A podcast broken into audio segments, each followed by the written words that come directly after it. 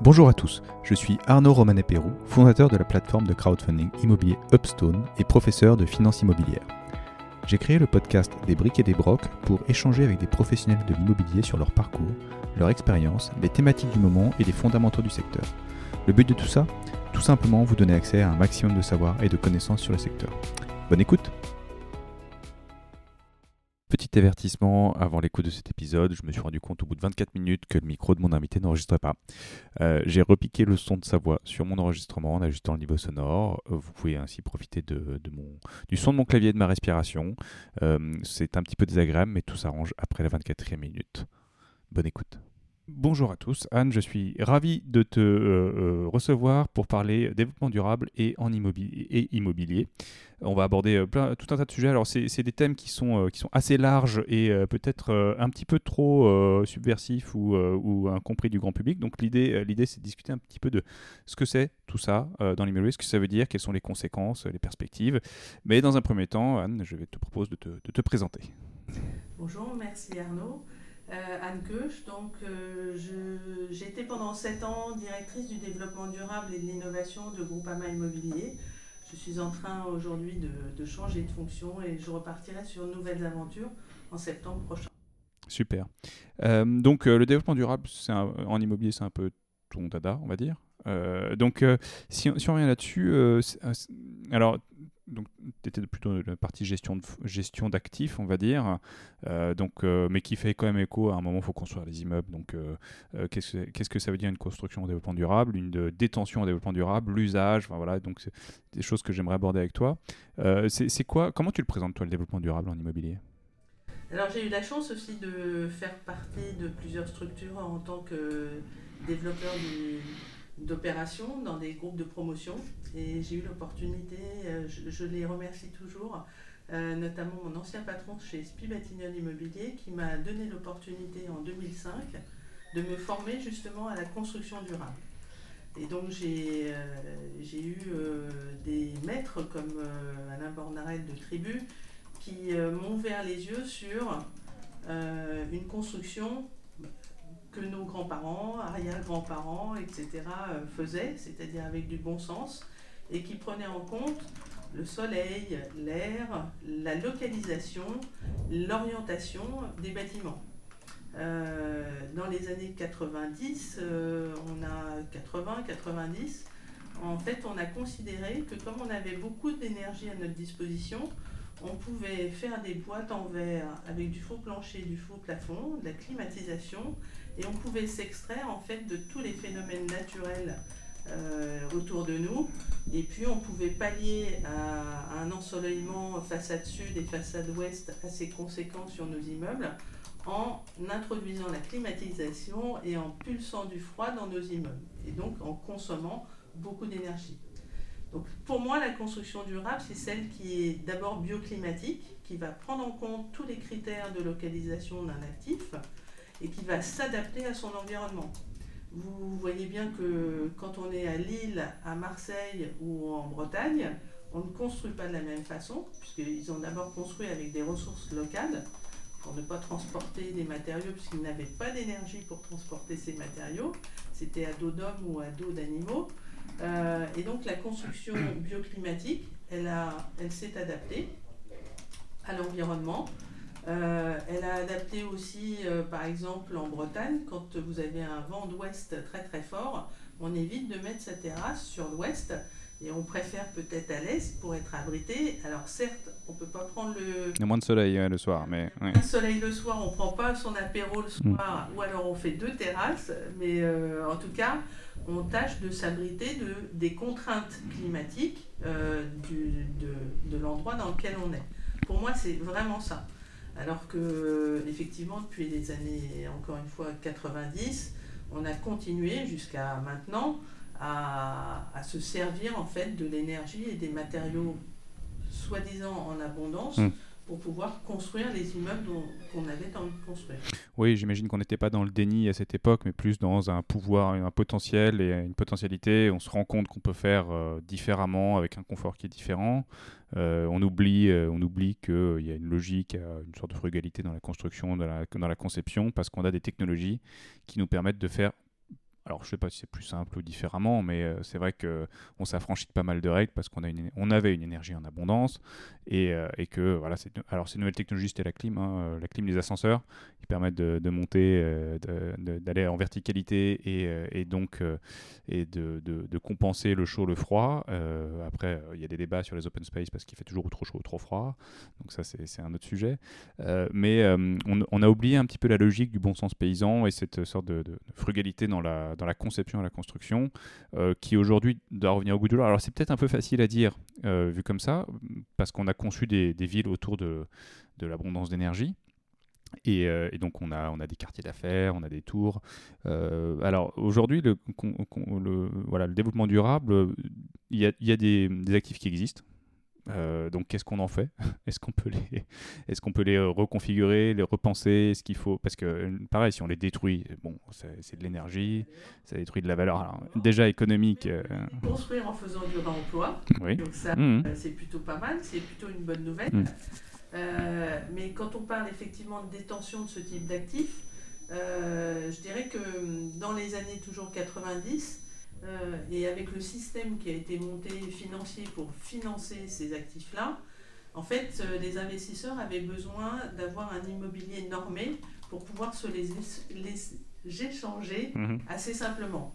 Donc euh, les premiers sujets, c'était effectivement d'avoir des immeubles certifiés, parce que la notation de certification donne effectivement une idée assez précise à l'investisseur du type d'actif, alors le nombre d'étoiles, le HQE excellent, euh, BRIM, euh, very good, etc. Mhm. Donc ça, on a essayé de normer par, euh, par des certifications le type d'actif, mais aussi par le principe de, c'est encore plus simple d'avoir des bâtiments en boîte en verre, faux plancher, faux plafond climatisé. On sait que ça peut être à Romorantin, à Lille, à Marseille, c'est toujours le même type d'actif avec des prestations lambda. Et du coup, ça, ça aide à la liquidité de ce, type d'actif. Et on se dit que c'est une garantie, effectivement, que des utilisateurs viendront louer ces bâtiments-là et donc euh, récupérer du cash flow. Euh, c'est une sorte de garantie euh, de cash flow pour, pour ces actifs. Donc il y a une standardisation des actifs pour faciliter la due deal finalement et que les investisseurs puissent s'échanger les actifs. parce que l'idée d'un investisseur, c'est je fais l'acquisition d'un actif, je l'exploite et puis au bout d'un moment, je fais tourner mes actifs. Donc euh, je les cède à quelqu'un d'autre. Il faut trouver quelqu'un d'autre. Alors un prix qui aura été convenu, ça peut être un prix de marché, voilà, ça peut euh, être à la hausse ou à la baisse par rapport au prix d'achat. Euh, mais, mais voilà, il y a une, des actifs qui tournent d'un gestionnaire à l'autre parce qu'il peut y avoir plein de thématiques. Hein. Un, gestionnaire va grossir, grossir, grossir, va se séparer de ses petites lignes. On va aller passer à un petit acteur qui va dire moi je, sais créer de la valeur sur la plus petite ligne, j'ai encore cette agilité. Enfin, voilà, il y, a plein, il y a plein de bonnes raisons. Mais le point, le point que tu mets en avant, c'est un peu finalement le, je dirais le, le, la financiarisation de l'immobilier qui, euh, qui a mis de côté pendant un, temps euh, la l'aspect conception et l'aspect environnemental. mais à la limite, c'est pas que dans l'immobilier, je dirais, c'est dans tout. a commencé, hein, je dirais, hmm? il a qu'il a construits. Il les a standardisés euh, en mettant effectivement au rez-de-chaussée des commerces, au premier euh, bah, la réserve ou l'appartement du commerçant, premier et deuxième étage, ça commençait à être hmm. un peu plus noble, et puis tout en, tout en haut, parce que les chambres de bonne. Hmm. Euh, eh bien, des petites gens qui, eux, avaient à monter les, Avec l'escalier de service. etc. Donc il y a eu déjà hein, au départ cette, cette standardisation. Euh, mais aujourd'hui, euh, ça ne permet pas d'avoir une ville, le type de produit qui a été fait dans les années 90 ne permet pas d'avoir euh, une ville réversible, hmm. alors que le produit haussmanien, il a été conçu pour avoir plusieurs usages, plusieurs fonctions, et ça permet aujourd'hui une réversibilité logement, co-living, bureau, tertiaire, commerce, un certain nombre d'activités euh, et c'est vers cet immeuble-là, pour moi, l'immobilier le plus durable, outre le fait d'être construit hmm. avec des critères bioclimatiques, c'est d'avoir effectivement cet euh, immobilier qui s'adapte quasiment en temps réel aux besoins de la ville et qui permet de rendre service à la ville euh, à n'importe quelle période Alors qu'on voit aujourd'hui sur certains marchés périphériques de, l'île de France des actifs, encore une fois, difficilement réversibles, qui ne trouvent pas preneur aujourd'hui et qui vont effectivement être un handicap, hmm. qui vont être une charge pour, pour la ville et un marqueur pour la ville euh, sans être euh, J'avais discuté avec euh, Norbert Fanchon du groupe Gambetta sur la réversibilité des actifs de bureau, enfin sur la, plutôt la transformation des bureaux en logements. En, le présentant comme une fausse bonne idée. Alors, c'était une présentation un peu clivante, mais qui, était un peu due au fait que le bureau qu'on aimerait transformer en logement, il n'est pas là où on veut du logement c'est qu'en centre-ville, si on prend Paris, hein, il y a beaucoup d'immeubles de, bureaux en centre-ville, mais ils ont un usage de bureau parce qu'il y a de la demande pour du bureau là. Donc on aimerait le transformer en logement, mais en fait il n'y a pas besoin, puis en plus euh, ça, peut être un coût important. Par contre, il y a des tours euh, ou des, des, ensembles de bureaux qui sont plus en périphérie, où là c'est des pôles de bureaux. Et il y a quasiment que du bureau. Donc, à moins d'avoir une, conception un peu grand projet d'un écoquartier ou d'un quartier avec du renouveau, on va transformer du bureau en logement, refaire des commerces. Enfin, c'est des gros chantiers du coup. C'est pas juste un opérateur qui peut faire ça.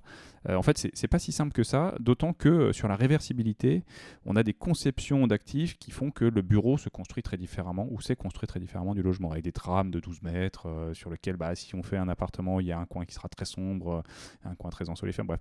Donc, en fait, la conception initiale de l'actif, c'est ce que tu évoques, hein, euh, doit euh, permettre une sorte de flexibilité. Alors, on n'a jamais une adaptabilité euh, idéale hein, à 100%, mais une structure poteau-poutre, par exemple, permet peut-être d'envisager des choses différemment qu'une façade, alors comment on appelle ça, les, façades vitrées, voilà, tout en verre.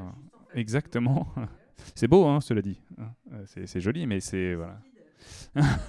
et en plus, l'entreprise d'en face déménage. Donc, euh, donc euh, voilà, alors ça, c'est à la limite à partir d'aujourd'hui.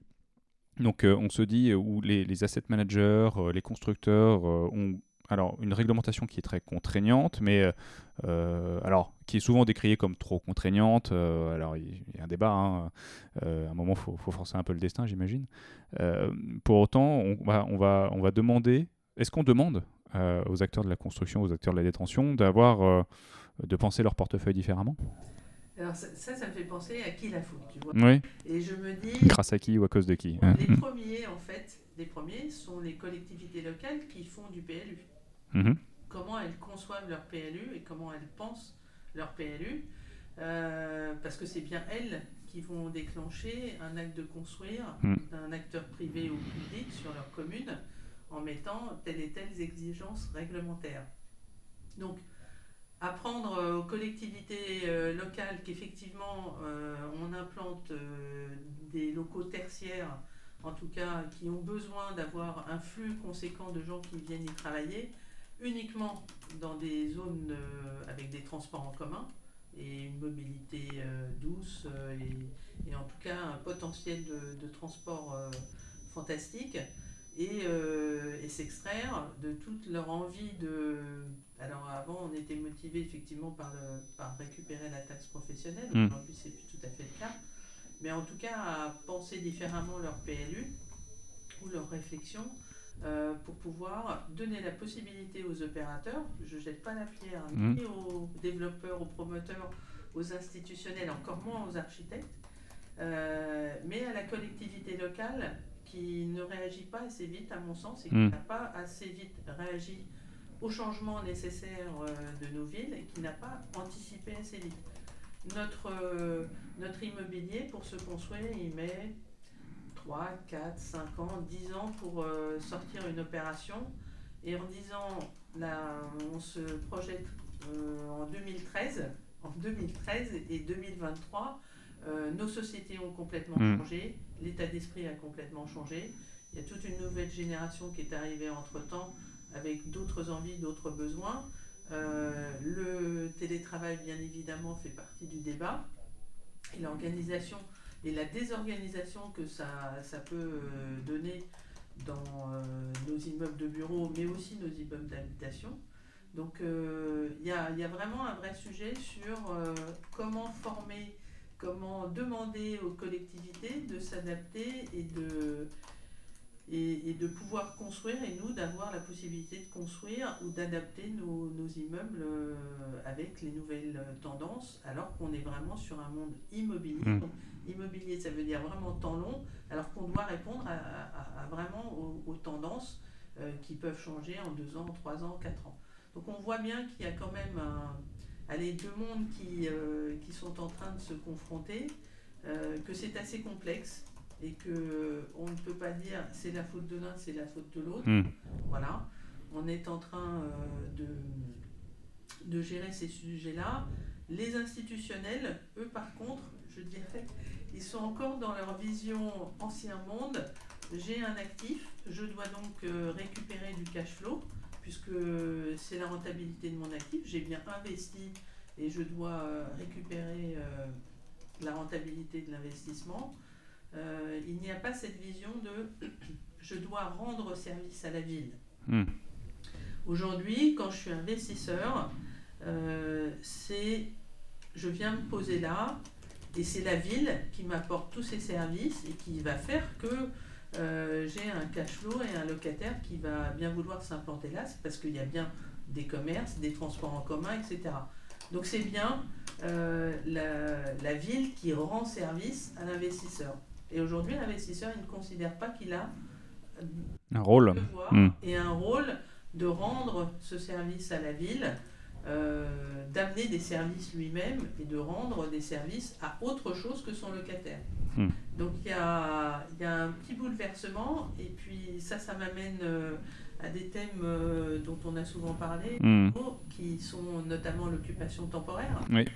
Euh, l'occupation temporaire, ça permet une intensité d'usage dans la ville à 100%, puisque c'est quasiment un taux d'occupation à 100%.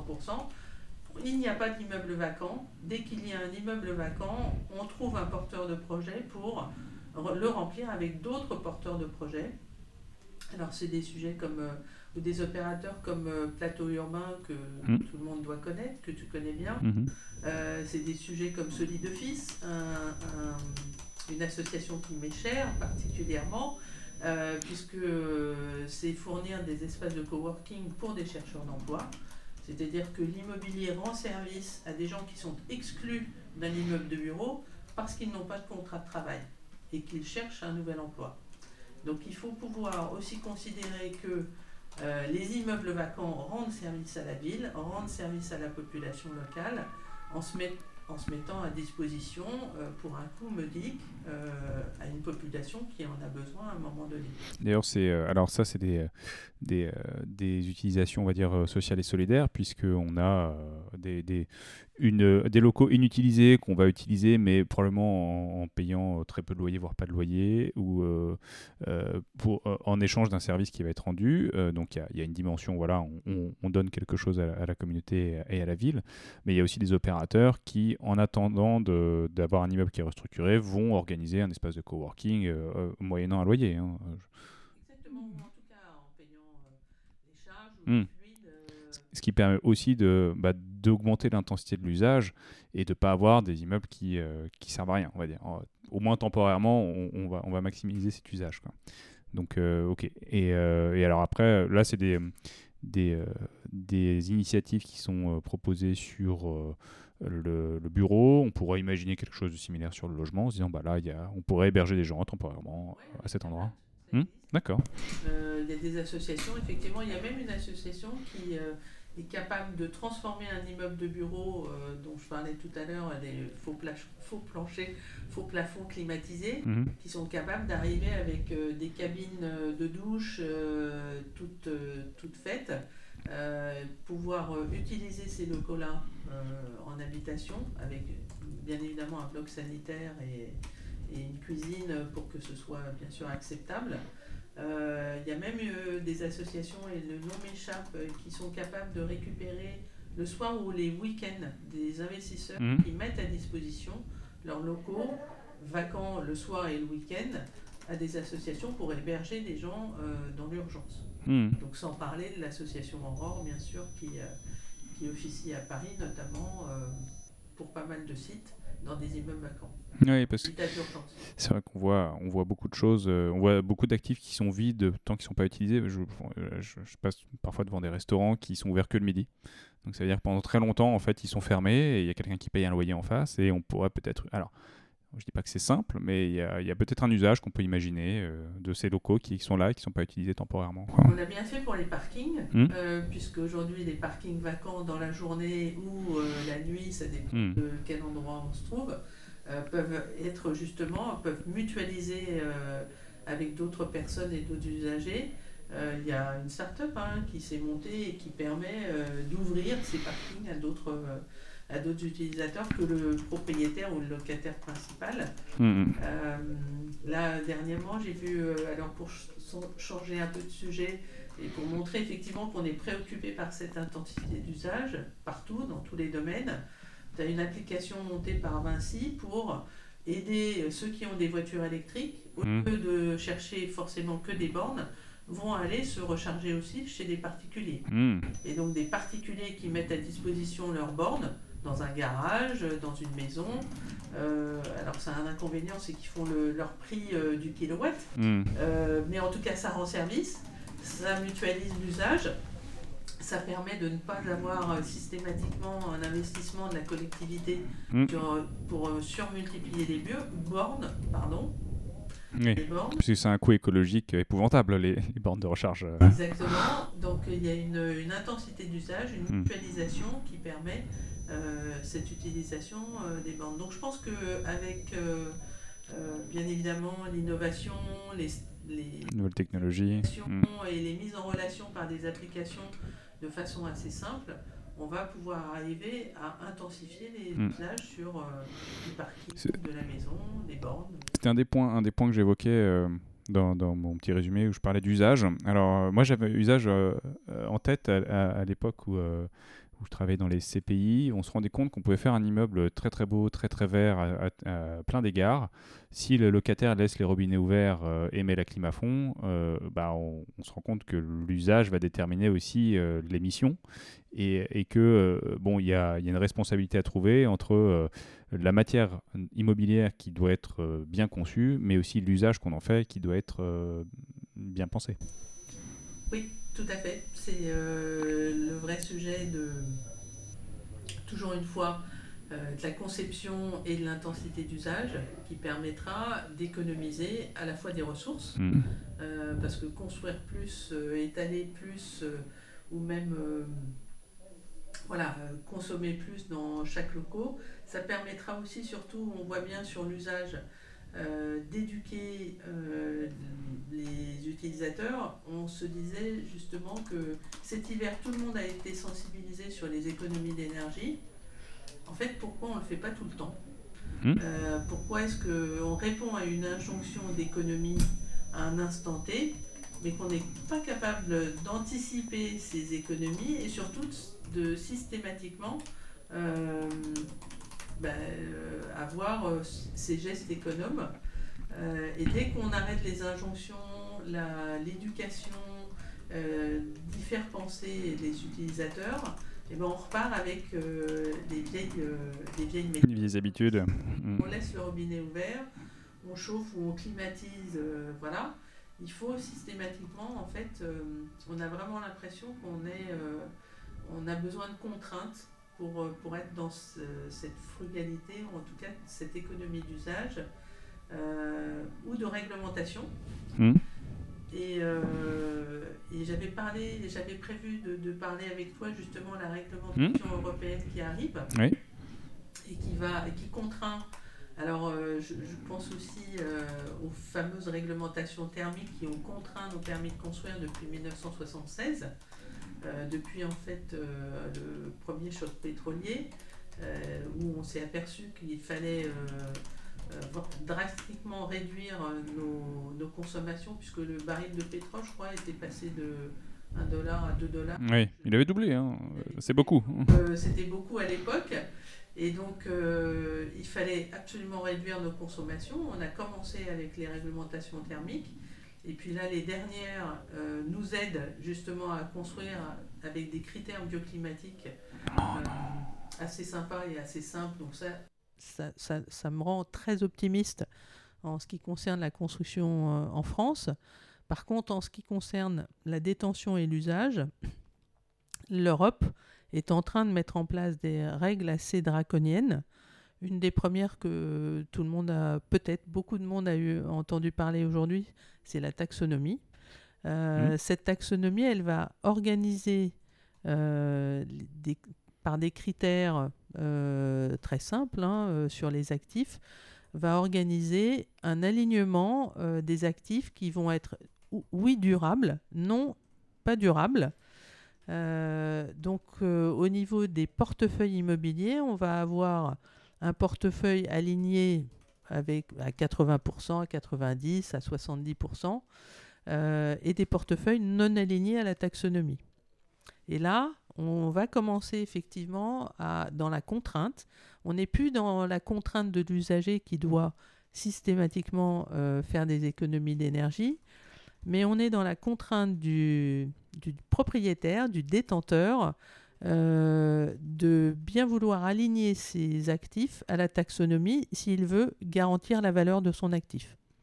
Moi, ma grande question euh, avec ça, c'est oui, on peut choisir des critères d'alignement à la taxonomie comme bah, la certification, avec un niveau de certification élevé, avec euh, le fait que les actifs soient décrets tertiaires compatibles et alignés aux décrets tertiaires en 2030, 2040, 2050. Donc on va toujours euh, en fait euh, trouver des critères pour, pour organiser ensemble cet alignement. Mais in fine, est-ce qu'un actif aligné alors, le plus beau bâtiment haussmanien dans Paris, euh, que tout le monde est prêt à s'arracher encore aujourd'hui, ne sera pas forcément aligné à la taxonomie? Est-ce qu'il aura toujours la même valeur? Les vrais sujets, en fait, ça va être, euh, ça va être cette organisation de la valeur euh, sur, les, sur les portefeuilles. Même si c'est un bien de pouvoir avoir aujourd'hui des règles de transparence et de reporting un peu plus transparents sur nos actifs qu'il y a 5 ans ou 10 ans. Euh, la vraie question reste comment la valeur va s'organiser autour de tout ça. J'ai des vieux souvenirs de certification où on se disait, ou d'immobilier durable il y a même 20 ans, où on se disait bah, tous, les, tous les actifs qui vont être euh, certifiés vont être survalorisés parce que bien évidemment, il y a eu un investissement supplémentaire, donc il y a une surcote de cet actif-là. Mhm. Et en fait, on s'est aperçu euh, dans le marché que en fait, ces actifs-là n'étaient pas surcotés, mais par contre, c'était la valeur de, du reste, hein. de marché et le reste était sous-coté, mhm. c'est-à-dire les actifs qui n'étaient pas certifiés étaient sous-évalués, enfin en tout cas, perdaient de la valeur et que pour récupérer de la valeur, ils avaient comme obligation de se certifier, euh, de devenir pardon, certifiés. Donc il y a quand même un impact, oui, dans un sens euh, pas forcément euh, intuitif dans pour l'investisseur, puisqu'il pourrait dire je mets, je mets des sous, ça vaut plus. en fait, je mets des sous, ça perd pas. Voilà, au moins je mmh. maintiens la valeur. Tous les mmh. travaux que je vais faire mmh. et tout le capex, tous les capex que je vais mettre pour pouvoir être aligné à la taxonomie, eh bien, c'est juste pour maintenir cette valeur. Et tant mieux, parce que tous les critères qui vont être déployés pour euh, justement un alignement, euh, ça va être euh, bénéfique pour l'actif et bénéfique surtout pour l'environnement parce que ce sera forcément moins de consommation, mhm. ce sera moins de consommation d'énergie, de matériaux et, des et, des usages aussi intéressants pour, pour tout le monde. Donc, alors de, de l'œuf, la poule, la poule et l'œuf, euh, on, on se disait, euh, bon, il faut commencer quelque part. Donc la, taxonomie, la réglementation fait qu'on va, on va commencer quelque part. Donc on va, euh, on va inciter les propriétaires et les investisseurs à considérer leur immobilier un peu différemment. Donc, comme tu l'évoquais depuis tout à l'heure, les années 70 sont arrivées, on a découvert que l'énergie était peut-être pas en abondance, en tout cas elle pouvait être chère. Après, on a vite oublié. Euh, et, on a développé plein d'usages. Aujourd'hui, on est dans un nouveau cas de figure où on se rend compte que, bah, en, plus, on est encore plus nombreux sur Terre. Il y, a plein de, plein de sujets qui, qui se croisent, euh, qu'on doit penser les choses un peu différemment. Euh, donc, on commence à réglementer. Donc, tout le monde hurle contre la réglementation. Comme d'habitude. Voilà, on se roule par terre. Sur les RT, pareil, hmm. depuis. Parce que, parce que dans, dans l'eau, il y a forcément des choses qui sont issues de compromis, qui peuvent être consensuelles, qui peuvent être pas assez dures ou trop dures. Bon, c'est un pas, on va dire, ça Hein. Donc, voyons voyons, comme ça, voyons ça comme un progrès, on va dire. Mm. Et donc cette, euh, voilà, cette taxonomie, cette logique de reporting, cette logique d'usage euh, fait que bah, l'asset manager, donc le, euh, celui qui va gérer les actifs, doit penser ses actifs un peu différemment. doit penser... Alors il doit même penser son métier différemment. Parce que quand tu me parles d'asset manager, mm. moi ça me fait toujours penser à Laetitia Georges, qui est la maman du booster du réemploi qui parle toujours d'asset manager carbone ou carbone asset manager. Mmh. Parce qu'aujourd'hui, euh, non seulement l'asset manager, il doit bien évidemment piloter la valeur de son actif, mmh. mais il doit aussi piloter le carbone qu'il dépense. Il est responsable du carbone qu'il a dans son immeuble et qu'il va dépenser au fur et à mesure. Et au lieu de réfléchir en euh, ben, je vais maintenir la valeur ou je vais avoir euh, un loyer le plus élevé possible, sa réflexion aujourd'hui, ça doit être comment je dépense le moins possible euh, de carbone sur mm. mon actif. Donc, euh, bah, je passe peut-être du gaz euh, quand on a un actif logement haussmanien très bien loué dans le 17e arrondissement et qu'un locataire s'en va. Je vais peut-être réfléchir à faire un peu d'isolation par l'intérieur si je peux. Mm. changer les vitrages si je le peux, mais surtout peut-être aussi changer le ballon d'eau chaude gaz en ballon d'eau chaude électrique. Et ça, euh, ça a des impacts assez, assez rapides sur euh, les DPE et donc sur la, c'est le maintien de la valeur. Mais euh, du coup, il réfléchit aussi à l'impact carbone, puisque tu le disais, donc dans les différents reporting aujourd'hui, l'asset manager, il va devoir avoir cette vision de quel est l'impact en utilisant avec l'usage de cet immeuble, quel est l'impact que j'ai sur l'environnement? Bien évidemment, je dépense des énergies fossiles, ça a un impact. Euh, mais aussi, il doit réfléchir, outre le carbone, à une adaptation euh, de son bâtiment et, et, surtout une adaptation donc, euh, au changement climatique. donc il y a deux sens en fait. Dans... Il doit penser l'asset manager à quel est l'impact que j'ai sur l'environnement et quel est l'impact que l'environnement a sur mon actif hmm. et comment je peux essayer de ne pas avoir ou d'avoir le moins possible un, un impact euh, des impacts sur, de l'environnement sur mon actif typiquement euh, avec la montée des eaux, typiquement euh, dans, avec, dans des zones de PPRI, typiquement dans des zones de compression des argiles, ou on l'a vu euh, ce week-end euh, dans des zones sismiques, parce qu'on oublie effectivement qu'on a aussi des zones sismiques. On en a peu, mais on en a en France. On en a mm. peu, mais on en a. Ça nous a rappelé ça euh, effectivement ce, ce week-end. Et quand, quand on voit, moi, c'est assez désespérant, des, des gens qui ont acheté des maisons en région, qui sont endettés, qui ont sûrement encore un mm. emprunt mm. sur leur maison et qui se retrouvent avec un actif qui vaut zéro. Ça, euh, c'est effectivement le dérèglement climatique, ou en tout cas euh, d'autres phénomènes qui, euh, qui, contribuent. Mm. Voilà, et qui sont un risque sur la valeur de l'actif. Mm. Donc l'asset manager dont on parlait, il a un métier autrement plus complexe, complexe maintenant qu'il y a cinq ans, puisqu'il il doit avoir cette vision financière, mais cette vision carbone, et cette vision aussi atteinte à l'environnement des deux côtés, et comment je fais pour adapter mon portefeuille sur, euh, sur ces sujets-là. je pense que c'est un métier assez euh, exigeant. exigeant et enthousiasmant aujourd'hui. Euh, parce qu'il ouvre en fait des palettes de talents et de compétences que nous n'avions pas il y a 4-5 ans. Il suffisait de savoir gérer Excel, travailler sur Excel pour être un, un bon asset manager et, travailler ses CAPEX, alors qu'aujourd'hui, euh, vraiment, il y a un ensemble de compétences et, d'exigences sur, euh, pour la gestion des hmm. portefeuilles qui est assez considérable. Ah, il y, a beaucoup de sujets pour les asset managers. D'une part, il euh, faut travailler différemment aujourd'hui pour, on va dire, créer de la valeur. C'est-à-dire que là, on était dans une vague euh, qui avait plutôt tendance à monter. Aujourd'hui, on, estime qu'on est sur une fin de cycle avec des valeurs qui peuvent baisser, qui peuvent être challengées. Donc, il suffit plus d'acheter pour gagner de l'argent. Hein. ce qui était quand même le cas ces 10, 15, 20 dernières années. Alors, je grossis, un, plus facile, je grossis un peu le trait, mais on comprend. Euh, y a, euh, on appelle ça l'alpha, la surperformance par rapport au marché. Et il y a beaucoup de gens qui ont fait le marché, c'était très bien. Hein. mais euh, il n'y avait pas, y avait pas particulièrement de talent, j'ai envie de dire. Et aujourd'hui, on se rend compte que l'actif, euh, quand on se dit, bon, bah, quelle est la, euh, comment mon actif doit s'adapter à la montée des températures, on va mettre la clim. Oui, mais la clim, c'est du carbone et c'est pas une solution, euh, c'est une solution énergivore. Donc, donc il faut peut-être que je. très pérenne. Voilà, il faut que je pense, faut que je pense à autre chose. Alors, voilà, j'ai pas, pas de solution là en claquant des doigts, mais.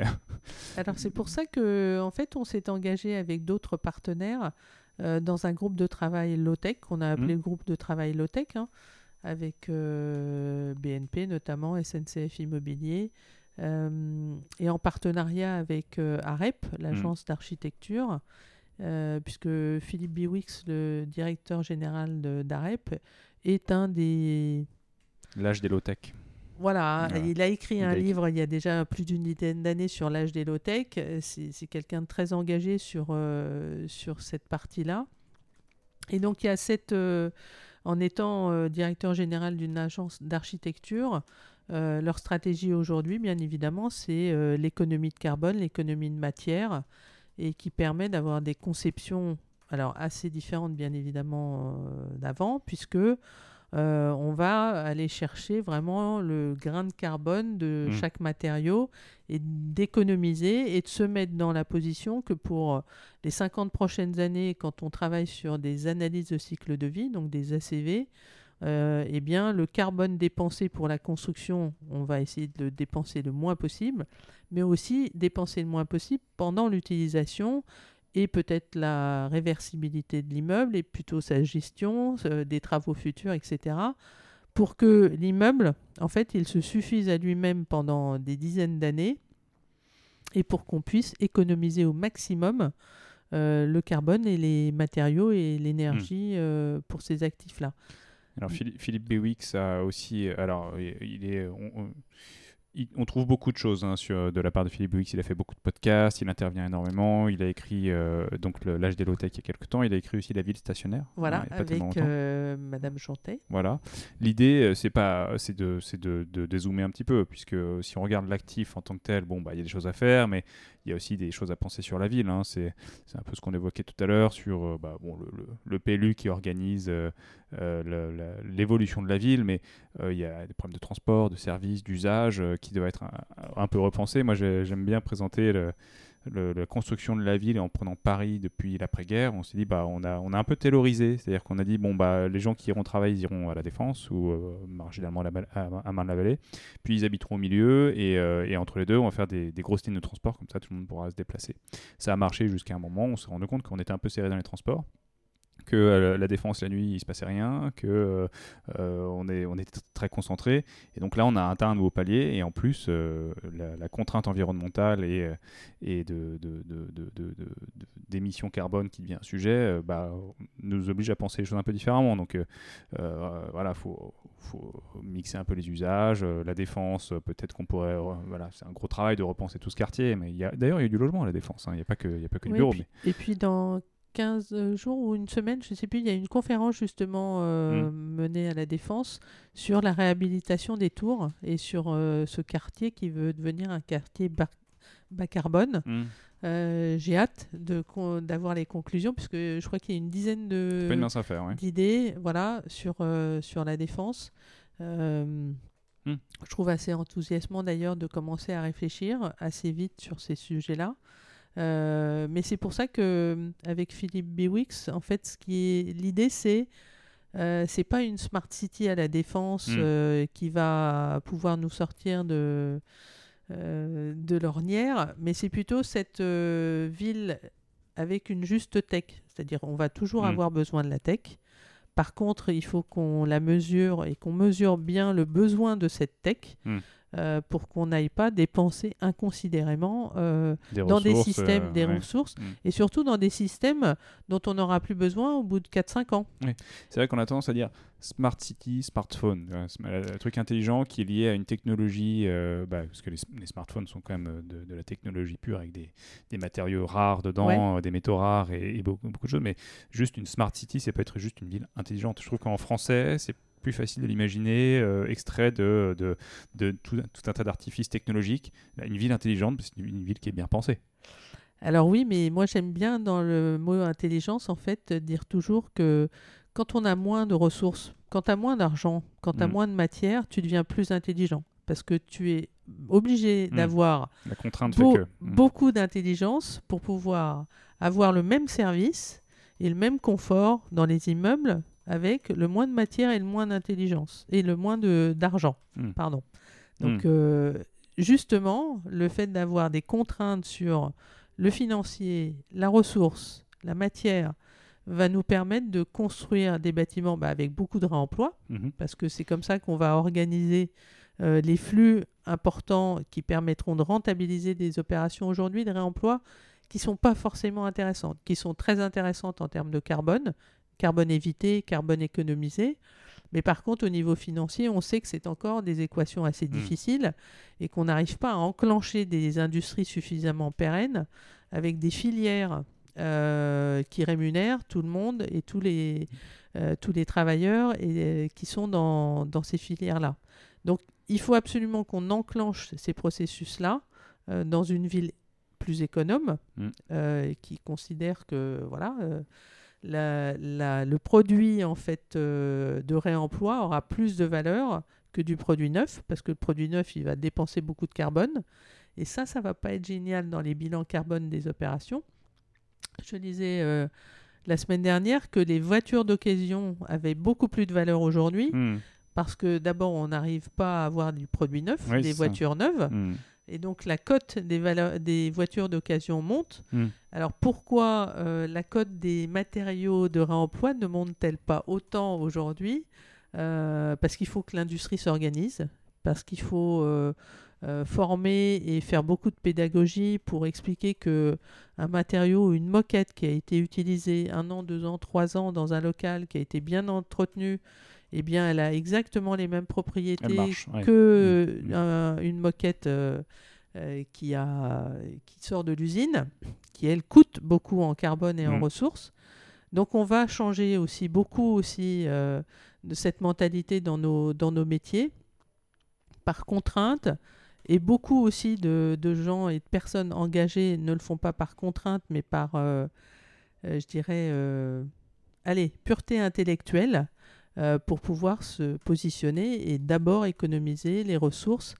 Et on sait tous aussi que quand on économise ces ressources, ben, on va plus loin, euh, beaucoup plus loin.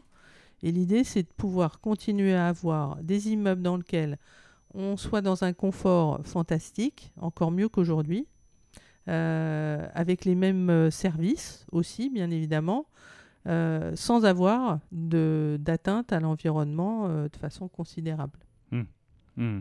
C'est vrai que. euh, au- Il faut au- ménager sa monture, en fait. Oui, tout à fait. mais il y a des, euh, la filière de réemploi, elle est. euh, Aujourd'hui, elle, nécessite d'être mise en place ou d'être renforcée, et, et on pourrait très bien s'accoutumer d'avoir dans un bureau des cloisons qui ne sont pas toutes identiques, finalement, en se disant bon, bah, c'est ce qu'on a trouvé localement, et c'est ce qui nous permet d'avoir un coût carbone. Euh, parce que le coût financier est Tout pas à fait. forcément évident, c'est pas forcément moins cher euh, de- d'avoir de, l'occasion dans, Ouais. dans- sur les matériaux que, Non.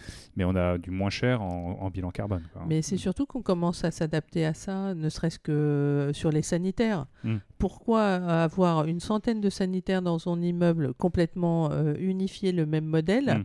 Alors qu'on pourrait juste avoir des sanitaires. Quelle importance ça a de rentrer dans un sanitaire avec une forme et dans celui d'à côté une autre forme, du moment qu'il rend le même service. Mhm. donc c'est euh, c'est effectivement ces changements de, de paradigme euh, et qui vont de toute façon euh, aller euh, complètement être massifiés euh, dans, dans- ces pratiques-là vont être massifiées dans les prochaines années, euh, justement parce qu'il y a seulement euh, trois ans En mars 2020, en fait, on a, lancé le booster du réemploi qui a pris son envol en, en septembre 2020. Ça ne fait pas si longtemps que ça, mais vous avez une communauté engagée d'une cinquantaine de maîtres d'ouvrage qui justement apprennent ensemble à, mettre des matériaux de réemploi dans leurs immeubles. C'est compliqué en logistique. Toute la ville, en fait, la ville, euh, c'est un ensemble de flux extrêmement compliqué. Hein. Les gens qui bougent sont des flux, euh, les matériaux qui sont transportés sont des flux, les voitures sont des flux. Donc cette organisation de flux, effectivement, et d'intensité de flux est, considérable. Et les matériaux de réemploi, justement, bah, ils vont pouvoir euh, bénéficier d'une boucle circulaire sur un territoire. Mmh. Ça peut être la France. Hein. On avait fait le calcul que une porte pouvait être utilisée, euh, elle pouvait être démontée à Paris et utilisée à Bordeaux, et le gain carbone était toujours aussi intéressant. Donc on, sait aujourd'hui qu'on peut utiliser des, matériaux sur des territoires assez conséquents, et c'est toujours plus intéressant que d'aller chercher du produit neuf ben, en Europe. Mmh. Donc euh, les matériaux de réemploi, ça va être des pratiques de toute façon massifiées euh, et intensifiées dans nos immeubles.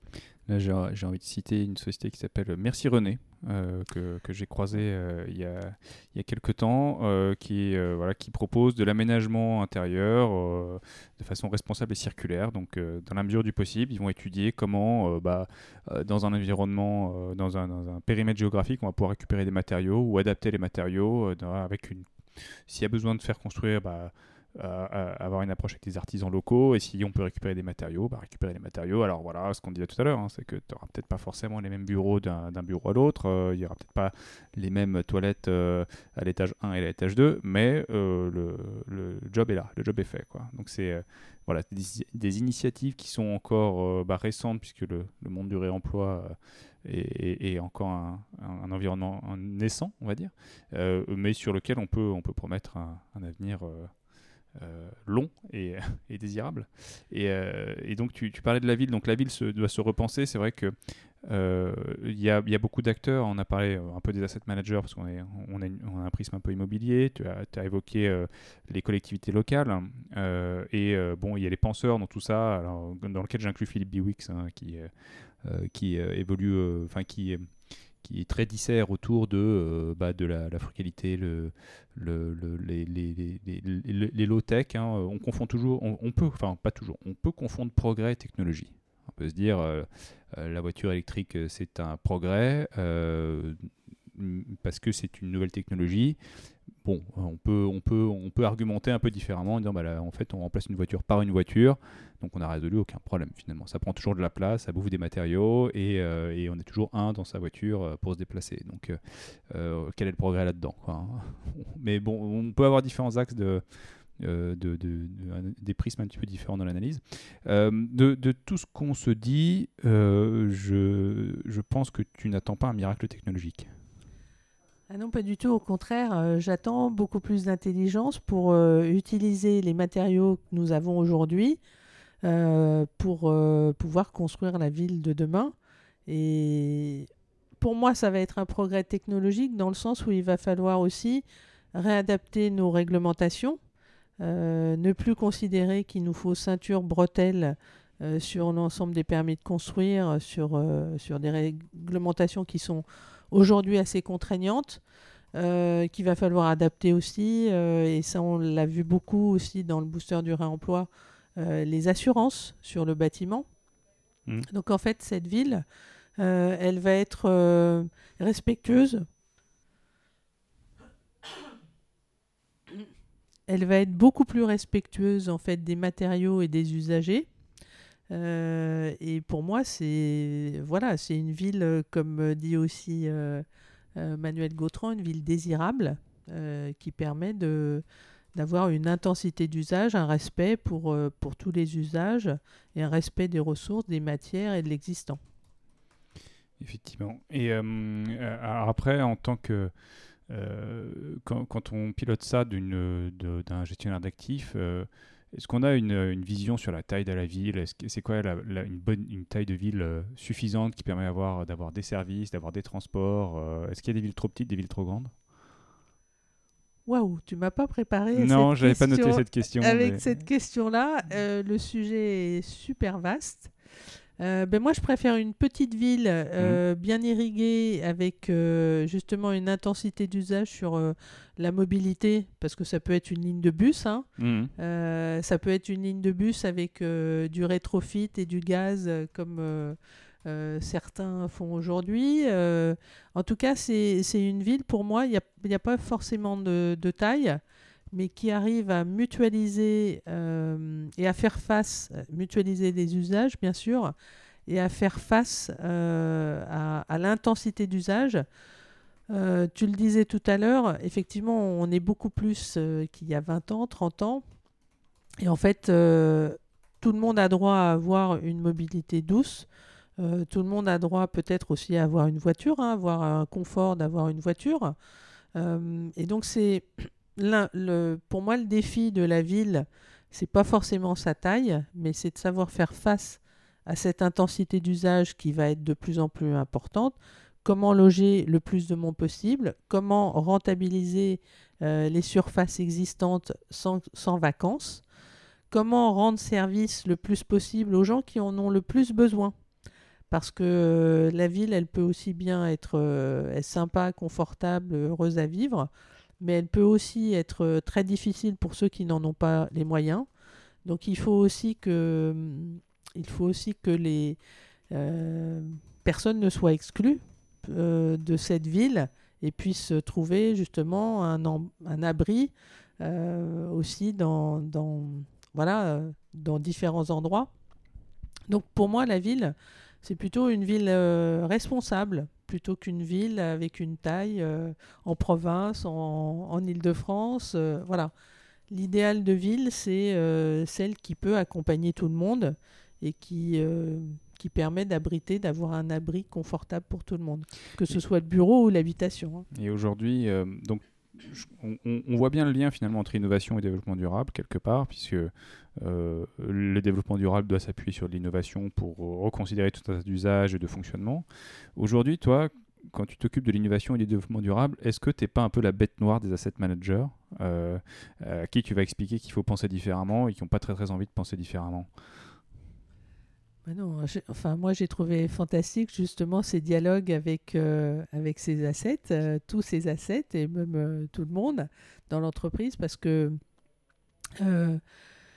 d'abord on ne peut pas imposer une vision, il faut d'abord expliquer pourquoi on y va, comment mm. et en général une fois que tu expliques pourquoi, comment, beaucoup adhèrent parce que c'est assez simple de comprendre que voilà on a comme dans un ménage qui a un salaire tous les mois euh, et qui dépense euh, euh, uniquement ce qu'il ce qu'il a, et eh ben, mm. l'entreprise, l'asset, c'est exactement la même chose. Il a une somme d'argent à sa disposition pour des capex et entretenir mm-hmm. son immeuble. Et puis, il a une somme de matériaux qu'il peut utiliser pour optimiser son bâtiment et en tout, en tout cas le, l'entretenir le mieux possible, ou le reconstruire, ou le rénover, ou le restructurer. Donc en fait, on n'est pas en opposition du tout. Euh, il y a eu euh, beaucoup de dialogues, effectivement, puisque au départ, euh, cette idée de dire bah oui, mais moi j'ai raison, la 7 peut très bien te dire moi j'ai raison parce que c'est moi qui maintiens la valeur et mm. donc financièrement, c'est tel calcul et donc j'aurais pas les moyens de faire tel et tel travaux en plus parce que ton réemploi ça coûte. parce que tel matériau biosourcé, ça coûte. Et donc, euh, forcément, je te dis non à, à, toutes tes envies sur, euh, sur cet actif-là. Eh bien, en fait, quand tu expliques que si tu ne fais pas ces actions-là, euh, tu vas avoir une perte de valeur, c'est ce que je disais tout à l'heure, eh bien, il y a des compromis qui sont trouvés. Ah bah oui, alors on va mettre des produits biosourcés, mais on ne pourra pas tout de suite faire ça. Euh, on ne pourra pas tout de suite, par exemple, faire de la géothermie. Hmm. Parce que la géothermie, on ne trouve pas forcément. Alors, ça, c'était avant euh, la guerre en Ukraine, la géothermie, les débats sur la géothermie. Après la guerre en Ukraine, quand il y a eu un bond sur euh, le prix de l'énergie, étonnamment, la rentabilité de la géothermie sur les actifs est devenue très acceptable.